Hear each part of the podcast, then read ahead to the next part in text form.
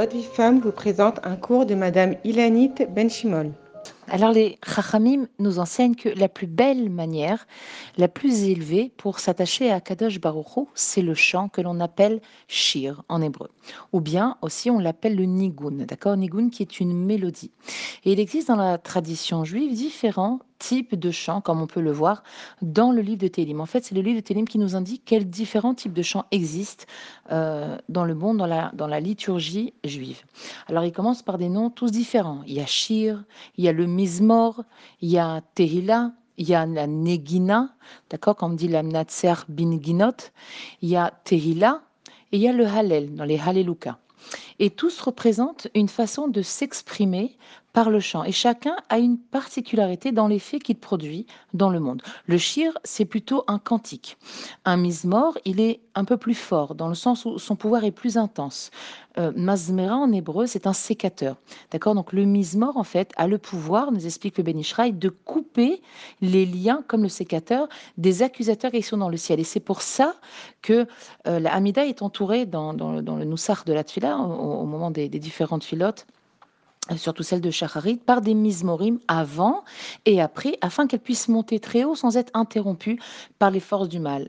Et en fait, donc ces mismorim vont couper ces liens euh, des forces du mal pour permettre à la tefila de monter. Tehila, c'est un chant de louange, un chant de remerciement qui contient un pouvoir incroyable quand on sait combien le fait de dire merci est quelque chose qui peut changer un, décret et même l'annuler. L'anegina, comme dans l'amnatser bin ginot, c'est un chant accompagné d'un instrument qui va en fait élever ce chant encore plus haut dans la spiritualité. Et en effet, il faut savoir que les Lévi'im dans le Beth Amikdash chantaient et jouaient de la musique dans le seul but de faire faire Teshuvah au Ham Israël. Et, c'est marqué dans les Midrashim que dès l'instant que les Lévi'im ils commençaient à jouer, eh bien le cœur des Ben Israël ne pouvait pas résister devant cette musique et devant ce chant, et ça faisait faire immédiatement Teshuvah au Ham Israël. La, la tefila, c'est la, profondeur, l'intensité du chant. Et nous savons tous qu'une fila percutante sera celle qui sera chantée davantage que celle qui sera récitée.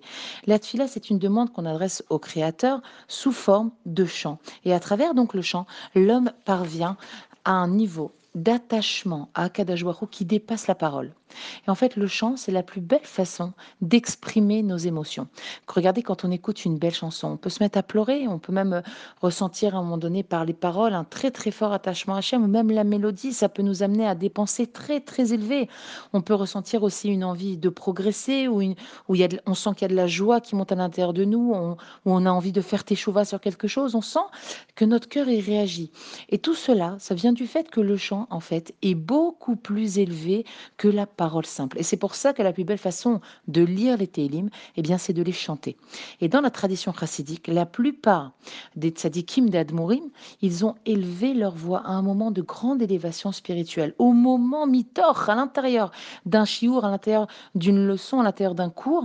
Eh bien, à ce moment-là, ils, ils, se sont arrêtés et ont commencé à chanter. Ils ont créé une mélodie, leur propre mélodie qu'on appelle un nigun, et qui leur est resté attaché toute la vie, jusqu'à aujourd'hui, que ce soit le Baal Shem Tov ou tous les, les, rabbis de Lubavitch, le Tzemar que ce soit Rabbi Mir de Shapira de Louvlin, Rabbi Levitzrak de Berditchev, Rabbi Nachman de Breslev, chacun a un nigun qui lui est attaché, qui est attaché à, à neshama.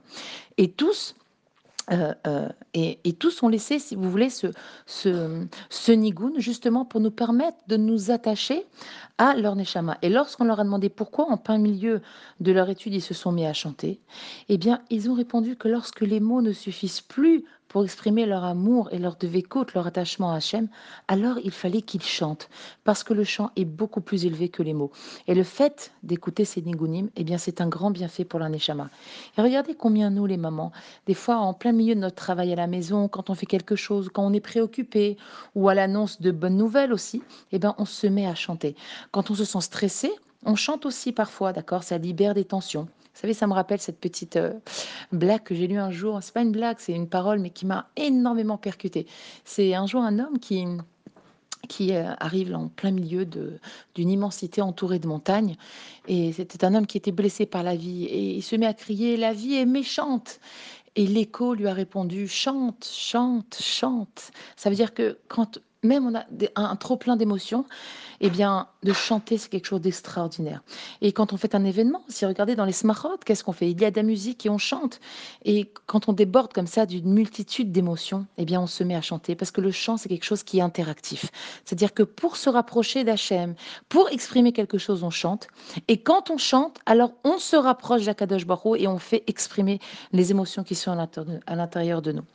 Alors voilà, Bnot Israël, ce petit chiour, c'est pour vous dire de voilà, de chanter et encore chanter dans toutes les situations de votre vie parce que mamash, les bienfaits sont vraiment extraordinaires. Voilà, je vous embrasse à toutes très fort et je vous souhaite une magnifique journée remplie de chants, de mélodies, de musique et d'attachement à Kadosh Baruch Bezrat.